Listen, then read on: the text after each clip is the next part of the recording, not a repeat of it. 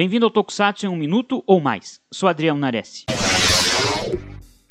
Após mais de duas décadas, Kamen Rider Kuga, o responsável por termos os motoqueiros mascarados até hoje, está ganhando no ocidente o respeito que merece.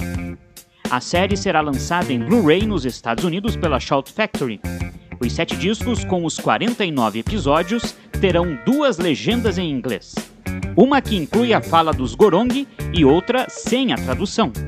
Há algum tempo, no lançamento japonês, a fala legendada dos Gorong também tinha sido incluída, o que é muito interessante, pois saber o que os Gorong estão dizendo muda completamente a compreensão da história. Aqui no Brasil, Kuga também deve desembarcar em breve pelas mãos da Sato Company. Finalmente, a história que nunca aconteceu está prestes a acontecer, pois lá no início dos anos 2000, a da licença distribuidora de Luiz Angelotti chegou a trazer Kuga para o Brasil. Revistas da época fizeram matérias sobre a possibilidade de termos a volta do Kamen Rider na nossa televisão. Mas os anos passaram, passaram e nada. Nenhuma emissora se interessou pela obra e Kuga foi embora sem ter tido nenhuma chance. Depois de duas décadas, chegou a hora da mudança.